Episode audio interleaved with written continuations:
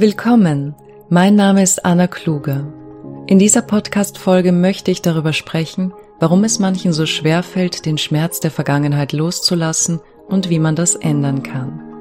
Diese Podcast-Folge ist ein Audioausschnitt aus einer Videolektion meines Online-Kurses Endlich glücklich, den Schmerz der Vergangenheit loslassen und mit Selbstliebe zu emotionaler Freiheit. In über 30 Videos erfährst du, woher deine Probleme und deine Unzufriedenheit kommen, wie du dich von negativen Gedanken und Gefühlen befreist und mehr Selbstliebe und Vertrauen in dich und das Leben entwickelst. Du kannst einen kostenlosen Blick in den Kursaufbau und einige Videolektionen und Übungen werfen. Gehe dazu einfach auf www.annakluger.com, um mehr zu erfahren. Ich glaube an ein liebevolles Miteinander und ich weiß, dass das nur zu erreichen ist, wenn wir mit uns selbst glücklich und im Einklang sind. Viel Spaß mit dieser Folge. Du bist in diesem Prozess nicht alleine. Was ich damit meine ist, die Person, für die du dich zurzeit hältst, die du glaubst zu sein, ist nicht der Weisheit letzter Schluss. Die Geschichte, die dich gefangen hält und die dir das Leben schwer macht, kann ihre Macht über dich verlieren, wenn du lernst, die Identifikation mit dieser Person, die sie erlitten hat, und mit der Geschichte selbst aufzugeben. Solange du das, was dein Verstand dir tagtäglich erzählt, als die höchste Wahrheit ansiehst, solange du ihm also loyal und treu untergeben bleibst, solange wirst du ein Gefangener deiner Leidensgeschichte bleiben. Und wenn man sich umsieht, so stellt man fest, dass es Menschen gibt, die es scheinbar lieben, über ihr leidvolles Leben zu sprechen und sich jedes Mal von neuem im Schmerz zu ergehen. Es kann therapeutischen Mehrwert haben, über seine Traumata zu sprechen, wenn man sie schließlich auch auflöst. Steigert man sich jedoch bei jedem Erzählen neuerlich ins Gewesene hinein, so festigt man die neuronalen Netzwerke und macht die Sache damit eigentlich nicht besser. Traumaverarbeitung mit einer dafür geeigneten professionellen Person ist auf alle Fälle sinnvoll, und ich möchte nicht, dass du glaubst, dass ich irgendetwas gegen die Aufarbeitung mittels Gesprächen oder anderer Techniken habe. Ich bin vor allem ein Freund vom Ausprobieren verschiedener Optionen, bis man schließlich etwas gefunden hat, was für einen funktioniert. Und ich möchte dir zeigen, was für mich und für viele andere funktioniert hat. Ich war eine Gefangene meines eigenen Verstandes und habe wirklich alles geglaubt, was diese innere Stimme von sich gegeben hat. Ich habe gegrübelt, ich habe analysiert, ich habe reflektiert und meine persönlichen Schlüsse über das Leben und vor allem mein Leben gezogen. Das Problem ist allerdings, solange das Reflektieren und Analysieren von der eigenen Weltanschauung ausgeht, wird man nie zu einem objektiven oder wahrhaftigen Ergebnis kommen. Schließlich geht das logische Denken von den persönlichen Glaubenssätzen aus und genau da liegt der Fehler. Lass mich das an einem Beispiel erklären, damit du weißt, was ich meine. Nehmen wir an, dein Vater sollte dich, als du sechs Jahre alt warst, von der Schule abholen. Er hat sich bei der Zeit vertan und ist eine Stunde später gekommen. In dieser einen Stunde standst du vor der Schule, hast gesehen, wie alle anderen Kinder abgeholt wurden, deren Eltern haben sogar gefragt, ob du noch abgeholt wirst, du hast verstört genickt, und fühltest dich verlassen und abgelehnt. Mit deinem kindlichen Intellekt konntest du die Situation nicht relativieren. Du hast gedacht, du hast etwas falsch gemacht. Mit dir stimmt etwas nicht. Das schmerzvolle, emotional prägende Ereignis wird mit dem falschen Glaubenssatz, man hat mich vergessen, ich habe etwas falsch gemacht, ich bin nicht gut genug abgespeichert.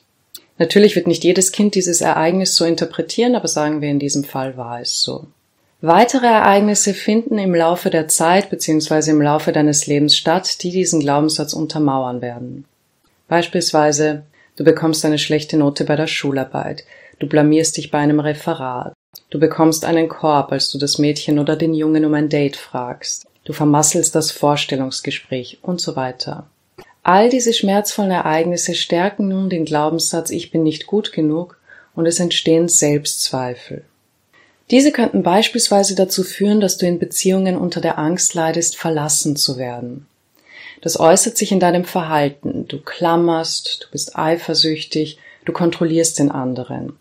Und dann passiert genau das, wovor du am meisten Angst hattest. Die Beziehung geht in die Brüche, der Partner verlässt dich, womöglich auch noch für jemand anderes, weil er sich eingeengt und unfrei gefühlt hat. Dein Ego ist verletzt, Wut, Trauer und das Gefühl, ungerecht behandelt worden zu sein, kommen auf, und wieder wird der Glaubenssatz bestärkt, ich bin nicht gut genug.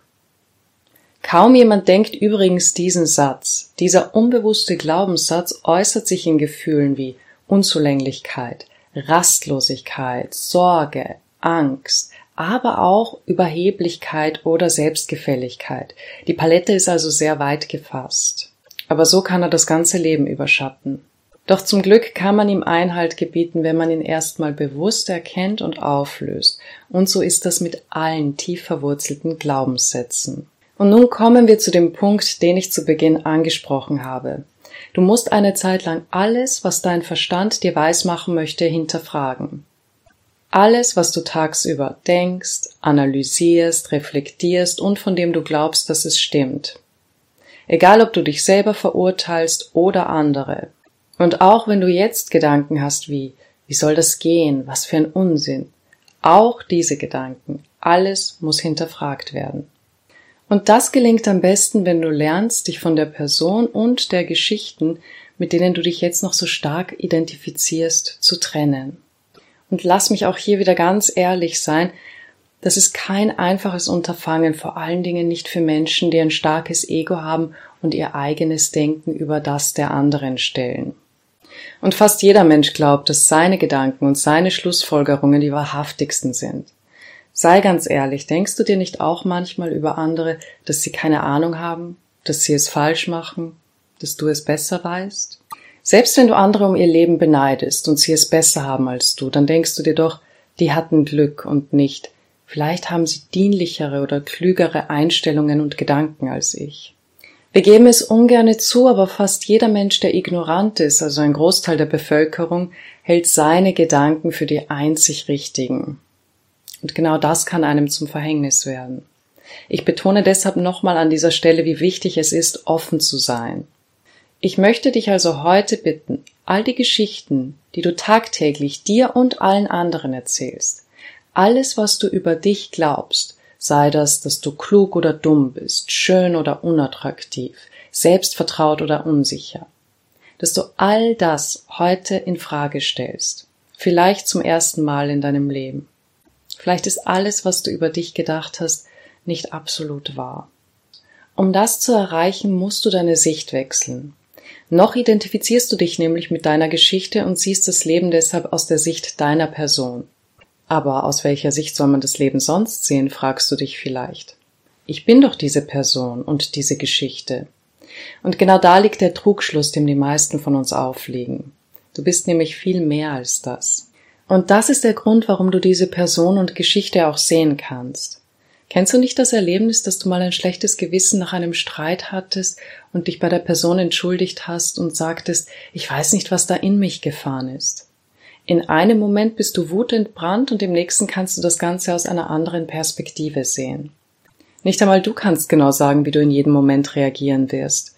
Du wechselst deine Sichtweisen also ohnehin, nicht nur alle fünf oder zehn Jahre, sondern manchmal sogar alle fünf oder zehn Minuten.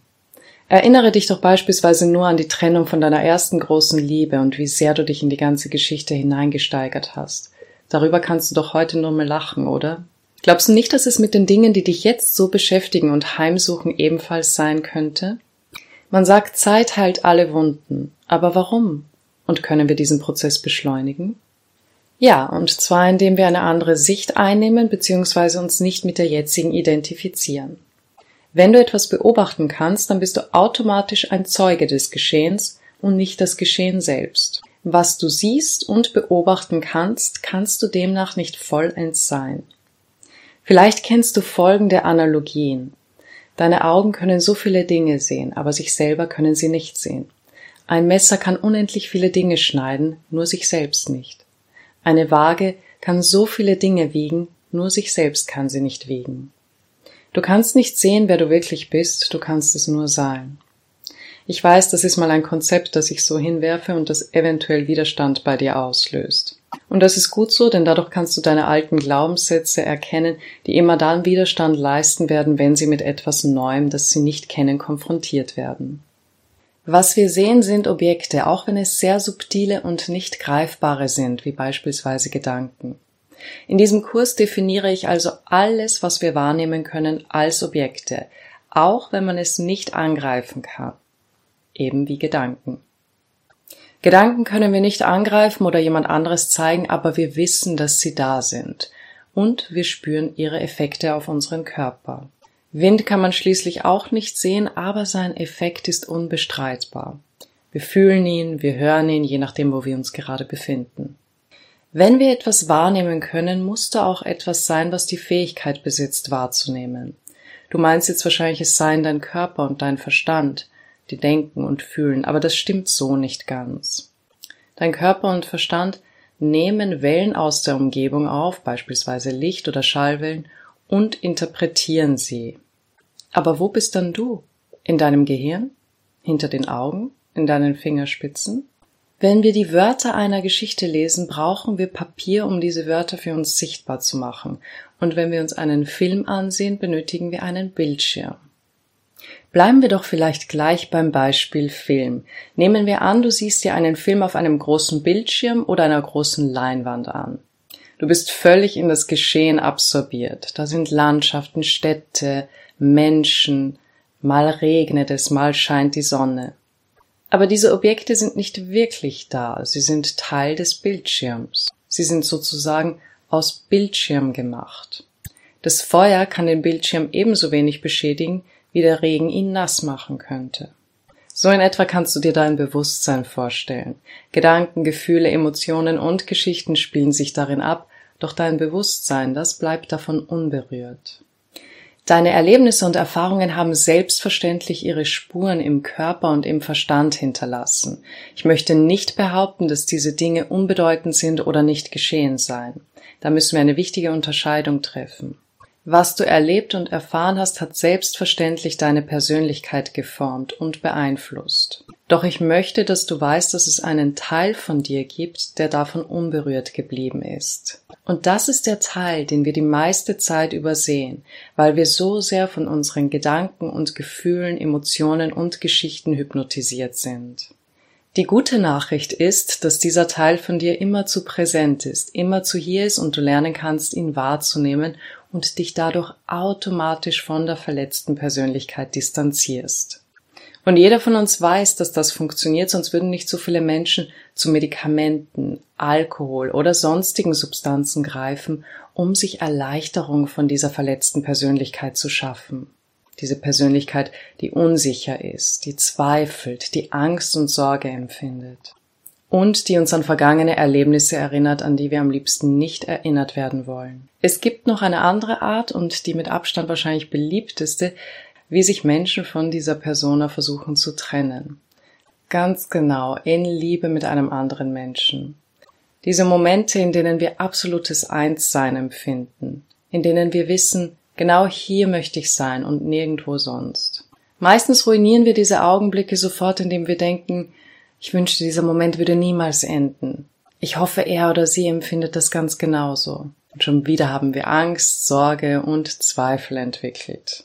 Sobald also diese innere Stimme auftaucht, entwickeln wir Gefühle wie Sorge, Zweifel, Ängste, aber auch in die andere Richtung Stolz oder Narzissmus. Wir erinnern uns, dein Verstand kann nur in der Vergangenheit und Zukunft existieren. Hier und jetzt hat er nichts zu tun. Er pickt sich also vergangene Ereignisse heraus und projiziert sie in die Zukunft. Haben wir beispielsweise etwas Negatives erlebt, dass wir verlassen wurden, entwickeln wir vielleicht umgehend wieder Zweifel, dass wir verlassen werden könnten. Aber nur hier und jetzt, ohne das Einmischen deines Verstandes, der dir sagen will, wie etwas sein oder nicht sein sollte, kannst du frei sein.